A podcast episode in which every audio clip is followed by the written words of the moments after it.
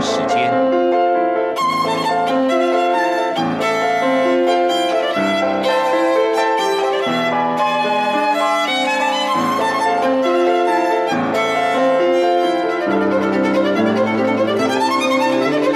由天安门学生运动领袖王丹主讲。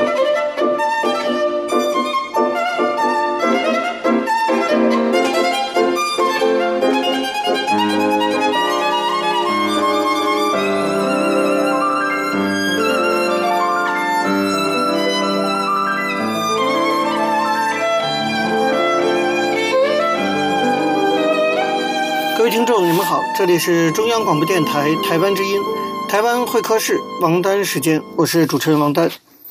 首先呢，我们进行第一个单元大陆时事评论。在这个单元中啊，我们来谈一谈中共最近的一些新的政治动向。我们知道前几年，就是大概可以说是四十年前的事情了。四十年前就是一九八零年的十月二十号，当时的中共中央召开了一次书记处会议。在这次会议上啊，制定了一条明文的规定，说任何地方一律不得挂现任中央领导人的画像，还规定了不搞个人崇拜。当然，我们知道，在一九八零年开这样的会议啊，这是吸取了文革的教训。我们知道，文革呢起源很多，其中一个重要的起源就是对毛泽东的个人崇拜，导致了哈毛泽东可以肆无忌惮地推行他的那些祸国殃民的政策。吸取这个教训，那么做出了这个不再搞个人崇拜的决定，在当时的时空背景下，应当说是个正确的决定。之后呢，邓小平虽然事实上营造了这种个人崇拜的这种现状，可是他本人其实不像毛那样大搞个人崇拜，至少就是程度上比毛根本就是轻的很多。而到了江泽民时期，然后又到了胡锦涛时期，虽然也试图树立自己的权威。啊，把三个代表啊，把和谐社会等理念写进一些文件中，但是算是有所顾忌，或者说几乎没有搞什么个人崇拜的这种事情。可是，党内的风气就是从习近平开始改变的。二零一二年，习近平上台以后，中共内部的这种个人崇拜的风气逐渐的重新风行。到了二零一六年左右，或者二零一五年啊，达到了一个高峰。大家都还记得那个时候。各种对习近平的效忠啊，阿谀奉承在广场上非常的盛行，各种的丑陋的言论呐、什么绝对正确啊，这些话都已经出来了。可是呢，二零一八年这个新冠病毒武汉肺炎爆发以后，习近平的威信应该说受到一定程度的打击，对他的个人崇拜似乎多少有那么些收敛。可是现在到了最近这几个月啊，中共的宣传机器似乎又活过来了。开始了新的一波对习近平的这种造神运动，个人崇拜的风潮似乎呢有再起之势。典型的例子就是最近在网络上盛传一封请愿书，现在看来是真的，就是国务院参事室党组书记王仲伟、香港中文大学教授郑永年，这原来北大老师还曾经是我的老师呢，还有一个是南洋理工大学校友会的会长沈根林，这三个人。联名啊，发起了一个请愿书，内容真是肉麻到令人呕吐，竟然是要求把清华大学改名为习近平大学，只是因为习近平曾经在清华大学读过书，所以就要求改这个名。那么这个请愿书的真实性虽然现在还有待确认，但是我想啊，真名实姓的三个发起人至今都没有一个出来否认的，那么看来这个事情是真的可能性比较大。有人解读啊，说这是中国知识分子堕落的典型表现。可是我觉得，这不仅是个知识分子堕落的问题了。像王仲伟，这个是国务院参事室的党组书记，这几乎是部级干部。郑永年号称国师，习近平都把他招进中南海，跟他讨论问题。以王仲伟和郑永年他们的身份，以他们与中共高层的这种啊附属的关系。那么做出这样一件显然一定会引起外界非议和嘲笑的一件事情来，你说这是他们自发的行为？郑年那么聪明，北大的老师，他能不知道这件事会引起争议？我不太相信这是完全自发行为，很有可能，我认为他们是得到了来自中共相关机构的私下授意，所以才故意的让他们几个人出来，这叫做投石问路。啊，为给习近平大造个人崇拜之风投石问路。连清大要是都改名叫习大，你想这个人崇拜已经超过了毛泽东了。中国还没个大学叫毛泽东大学的。那么可以作为旁证的就是啊，与此同时，根据路透社的报道，中共为了巩固对各个领域的控制，准备提升所谓的习近平思想的位阶，把它跟毛泽东思想并驾齐驱。换句话说呢，原来叫习近平有中国特色的社会主义思想。现在搞不好把那一套啊，什么有中国特色社会主义都去掉了，直接叫习思想。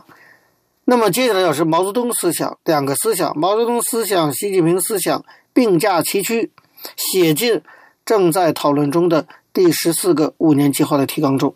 这个个人崇拜也是不可小觑哈。那么根据香港大学新闻与传媒研究中心中国传媒研究计划的主任钱刚的统计，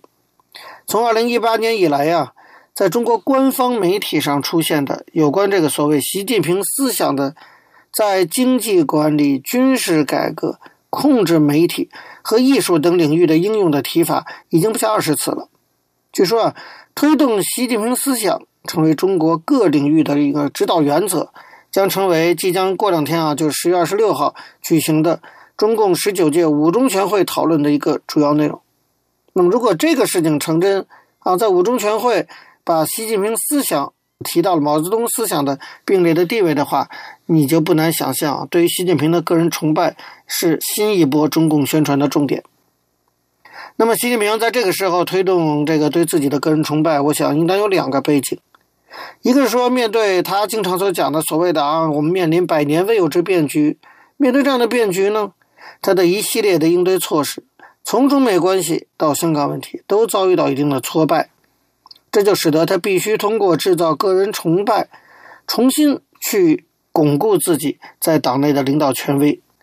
尤其是十九届五中全会举行，在这之前，他要营造一个全党都支持他的这种气象，这有助于他来抵抗有可能会出现的来自于党内对于他的质疑，甚至是挑战。像前不久任志强那样就已经在挑战了。那么另外一方面，习近平修改宪法，取消领导人的职务终身制，当然不是一时冲动。那么这么做当然是为了未来铺路，也就是说，二零二二年之后继续执政，现在的态势是十分清楚的，他肯定会这样做。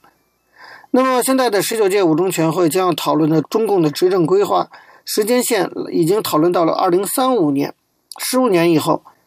显然什么意思呢？就是说，不管用什么样的形式，在政治上，只要习近平还活着。就要以最高权威的面目出现，长期的掌握政权，保证自己的领导权，这成为习近平为自己打造的一个政治目标了。那么，为了这个目标，你就必须以各种手段来摆平党内的非议，奠定自己的权威性。什么手段？个人崇拜显然就是这样的手段之一。那么，习近平看到毛泽东就用了这种手段，建立了个人崇拜，他也想有样学样。不过，我觉得。尽管习近平有这样的狂妄的规划，尽管他的周围的亲信努力的发动新一波的个人崇拜，但是呢，他本人的能力跟官方营造的形象实在是相差太远了。所以啊，我觉得这一波个人崇拜风潮，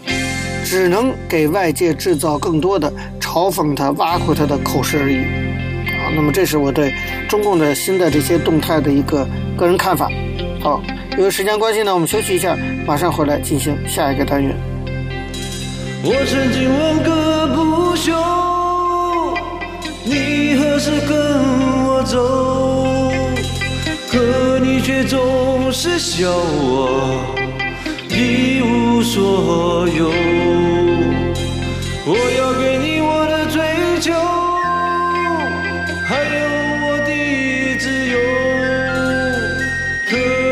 总是笑我一无所有。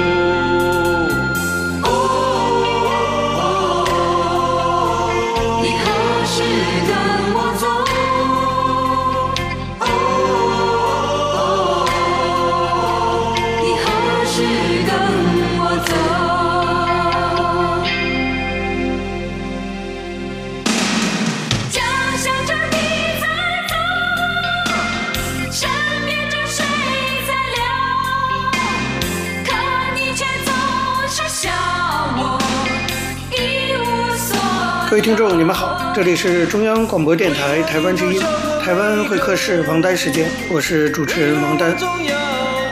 我们接下来进行的是历史回顾专栏，在这个专栏中呢，我们要根据一些当事人的口述历史，回顾一下中国改革开放四十年来走过的历程。我们根据的是欧阳松等主编的《改革开放口述史》一书。延续上周的内容，我们继续介绍上海申办世博会的大改革过程。那么，相关回忆人呢是原上海市长徐匡迪。徐匡迪在他的回忆文章中提到啊，为了申办世博会，上海做了四项重点工程。除了这些重点工程之外，他们还抓紧市容市貌的建设，包括棚户区的改造等基础设施建设。他说，在这中间呢，还有一个思想认识深化的过程，比如说。上海市逐渐认识到，世博会不同于一般的国际贸易促销和洽谈招商，和专业性的工业博览会、广交会、文博会等等也不完全一样，更不是各国的一个成就展。世博会它主要就是围绕人类所共同关心的一些问题，探讨如何解决得更好，侧重于展示各国在经济社会发展中的理念和科技人文成果。比如韩国大田世博会，它的主题就叫做“创意的未来”。韩国人展示的就是怎么样来创意。葡萄牙举行的世博会主题是“人与海”，大海的海。那么葡萄牙是欧洲一个小国，但是从近代以来却又是一个航海大国，在地理大发现中表现尤为突出。所以葡萄牙人在世博会上主要就讲人和大海怎么样和谐相处。德国汉诺威世博会强调的是创新，展出了很多创新的东西。所以上海市觉得上海的硬件设施正在逐步完善，但是你要申办世博会，还是要注意城市发展中的人文环境理念。一个国际化的大都市，它应该是一个国际文化交流的中心。所以上海市在各种文化体育设施的建设上花了很大的投资，像上海大剧院。就成为能够吸引世界各国顶级艺术家和艺术团体前来演出的地方。很多在上海设有分公司的跨国企业也往往选择演出季在这里召开董事会。另外，上海的博物馆被评为世界上仅次于大英博物馆、大都会博物馆和卢浮宫博物馆的第四大博物馆，成为上海市城市一大亮点。与此同时，在第八届全运会以后，各种全国和国际性体育赛事也越来越多的在上海举行，为上海申请世博会造势。到了世界之交的时候，上海市的面貌已经有了很大的改变，特别是在交通和文化体育活动基础设施方面尤为明显。上海的国际知名度也显著提高，正在向国际性大都市靠近。上海市认为，上他们申办世博会的条件已经基本成熟，可以说天时地利人和都具备了。怎么说呢？一个就是中国已经从传统的计划经济向市场经济转变，从封闭半封闭向对外开放转变，并已经成为了世贸组织正式成员国。中国经济的快速发展以及市场化和国际化为全世界所关注。那么，一九九九年成功举办了昆明世界园艺博览会。二零零一年成功申办北京奥运会，更加提高了申办世博会的可能性，这就叫做天时。第二就是上海具有得天独厚的区位优势，它既是中国对外开放的前沿，又拥有广阔的腹地，具有良好的经济发展条件，为承办世博会提供了坚实的基础。这个呢，可以叫做地利。第三个是中央政府举国支持，上海科技教育相对发达。整体来看，上海市民的素质比较高，那么为举办世博会可以提供一个良好的软环境，这个叫做人和。同时，对于申博来讲，更为直接、更为重要的是，一九九九年上海成功举办了全球的财富论坛，参会的跨国企业在历届财富论坛中最多。二零零一年又成功举行了上海合作组织五国首脑会议，以及 APEC 部长级会议及领导人非正式会议。二十多个国家地区的领导人、上千名部长、上万名代表出席。出席上述大型国际活动的各国政要、世界五百强的大企业家，都对上海的快速发展非常的惊叹不已。上海也从中积累了举办大型国际性会展活动的经验，大大的增强了申办世博会的信心。当时呢，准备申办二零一零年世博会的城市，除了上海以外，还有韩国的丽水。俄罗斯的莫斯科、波兰的弗罗兹瓦夫、墨西哥的墨西哥城、阿根廷的布宜诺斯艾利斯。这些城市各有特色，但是上海认为他们自己更加有信心申办成功。一九九九年，徐光迪作为上海市市长，二月十二号在上海市外经贸委呈报的世界各城市申办二零一零年世界综合性博览会的情况上做了一个批示。徐光迪说：“我们想上海可结合浦东博览中心的建成，争取承办二零一零年世博会。”后来，上海市委对徐光迪这个批示表示赞同。五月三十一号，上海市人民政府第三十四次常务会议作出决定，要申办二零一零年世博会，并成立了上海市二零一零年世博会申办工作筹备小组。做出申办的决定以后，首先就要取得中央政府的同意和支持，并且确定具体的申办方式。所以，市委市政府决定由许光迪带队到北京，专程向中共中央汇报。他们先去了江泽民那里汇报，江泽民详细听了。上海市的想法以后赞成上海申办世博会。他说：“这个事情很好，国家层面上我是支持的，但是具体操作还得国务院出面，你们去找朱总理，就朱镕基。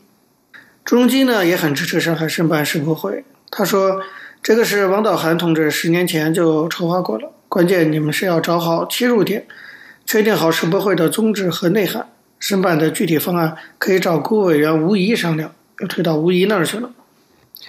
上海代表团又找到了吴仪，国务院的副总理、国务委员，那么一起商量申办世博会的具体办法。吴仪明确干脆地说，世博会是一个国家项目，要由国家主办，上海承办。这跟奥运会不同，奥运会是城市申办、城市主办，所以双方一致同意申办世博会，应由中央政府出面申请，专门成立二零一零年上海世界博览会申办委员会，具体工作由上海来承办。随后，上海很快于七月二十一号向国务院正式呈交了申办世博会请示报告。八月十号，国务院把这个报告批准给中国国际贸易促进委员会，由贸促会征求有关部门意见。十一月十五到十八号，国务院在上海市政府的请示和贸促会的意见上做了批示，建议同意上海申办二零一零年世博会。十二月八号，中国驻国际展览局首席代表刘富贵宣布。中国政府支持申办二零一零年上海世博会，从此呢，中国就成为在国际展览局会议上第一个提出口头申请的国家。两千年三月十七号的时候，二零一零年上海世界博览会申办委员会正式成立，吴仪任主任委员，许光迪和贸促会会长俞晓松任常务副主任委员，国务院各有关部委的负责人担任申办委员会委员。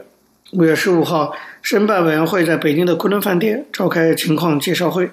请各国驻华使节和境外媒体驻京记者出席。吴仪郑重宣布，中国政府全力支持申办二零一零年世博会。当时，许光迪做了主题发言，介绍自一九九九年五月上海市政府作出申办决定以来所做的准备工作，希望呢海内外的人支持上海申办世博会。经过紧张的筹备。上海世博会申办工作领导小组六月二十七号成立，许光迪任组长，领导小组下设办公室，简称申博办。七月十九号，上海市召开申办中国二零一零年上海世博会动员大会，许光迪在会上做了动员讲话，强调了举办世博会的意义，提出了申办工作的要求和部署。至此，二零一零年上海世博会申办正式启动，各项工作迅速全面的展开了。各位听众。因为时间关系，讲到这里，我们休息一下，马上回来进行下一个单元。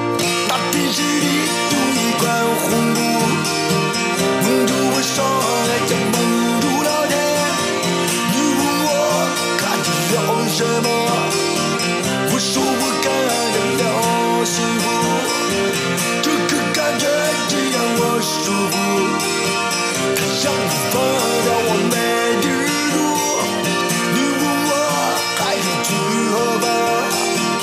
说要上帝。什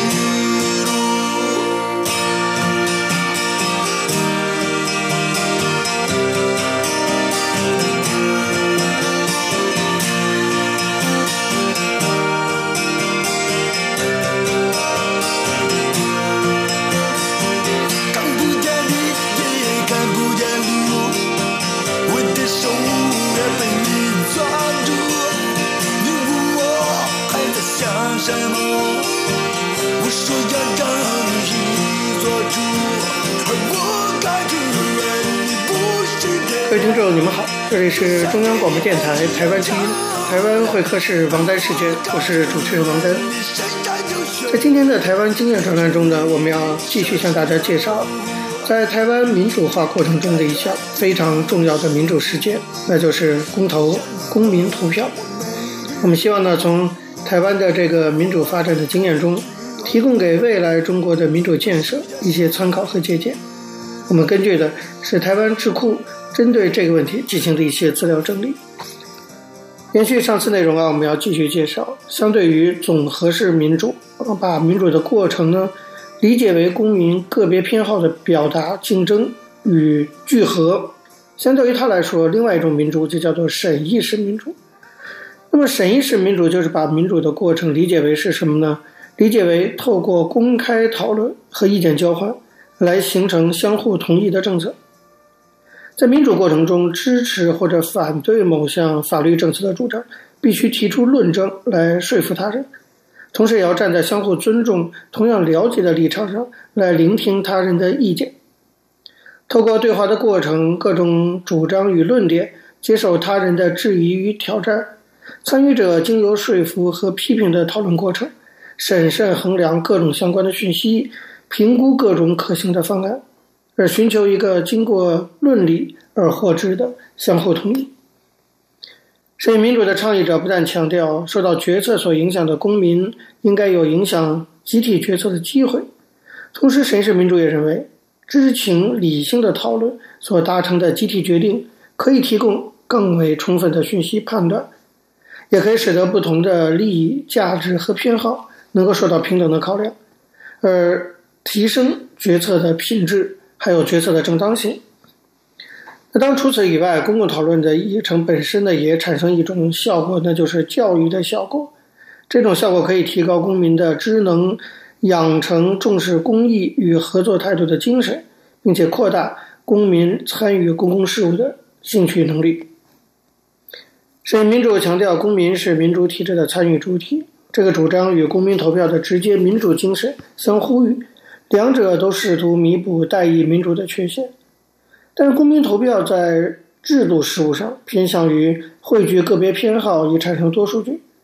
这种投票中心的总和式民主，就是审议式民主所质疑的。以下我们将要以审议民主的理念和原则来具体探讨一下，缺乏公共讨论过程的公民投票可能存在哪些缺失。我们接下来也会从公共审议的理想程序以及对参与者的转化作用来讨论一下，看看。结合审议民主理念的公民投票制度，怎么样才可能使公民们做出更具有正当性、更接近共善与社会正义原则的集体决定？那么，根据审议民主的理念呢，公共讨论或者公共审议，它具有理性、共识和公益取向这样三个特点。逻辑上讲，这三个特点其实是相互关联的、相互摇着尾巴的，因为有着寻求共识的动机。参与者必须从公益的角度提出其他人所能信服的理由来说明自己主张，那么也必须呢，同理的从他人的立场来了解彼此的差异，以期能够从相互了解的沟通中寻找共同的立场，对不对？所以自立立场的各自表述，我们都知道他没办法经由论理来达成统一。那么理性的讨论是什么？就是说理啊，讲道理。那么支持或者反对某个方案的主张，你都必须得说明理由，而且呢，要以能够让他人信服的方式来说明。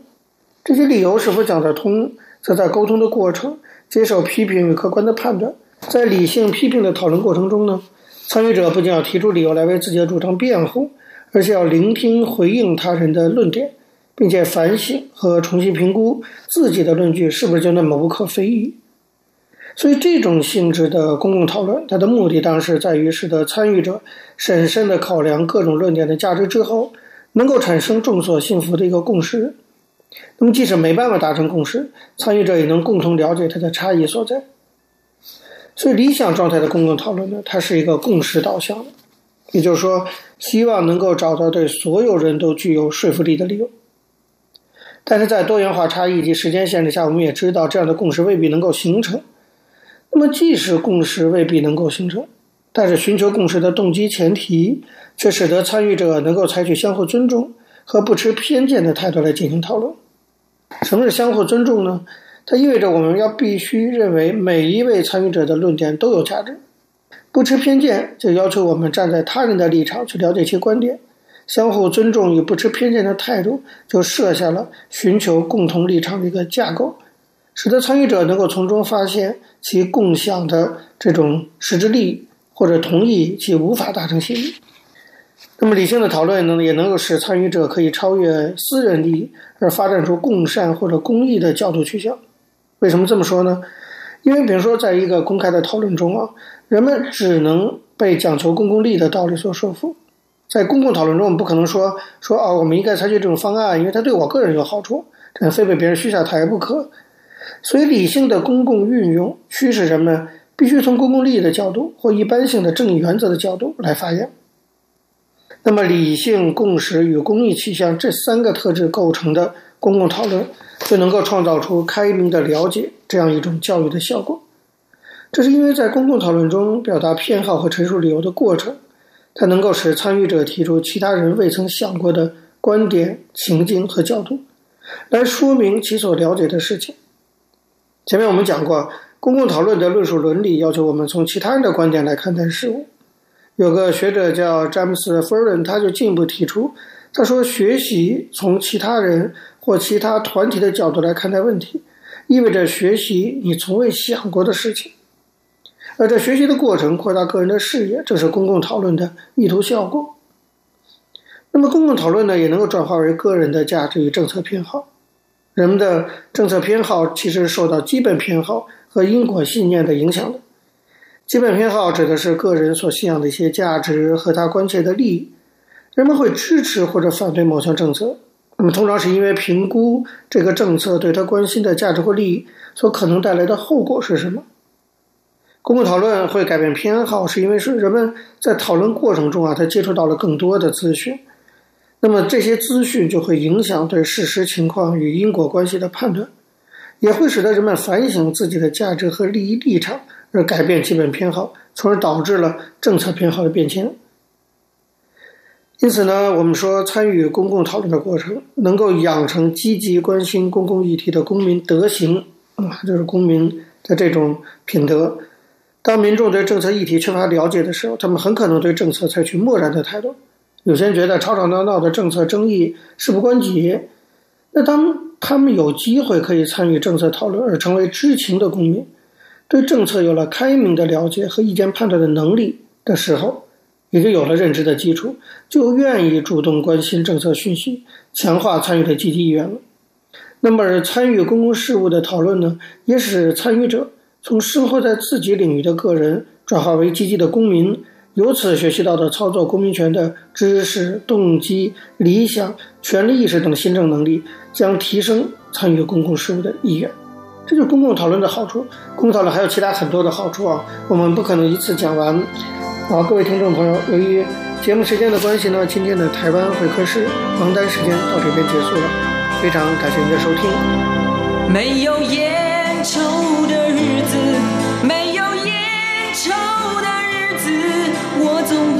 在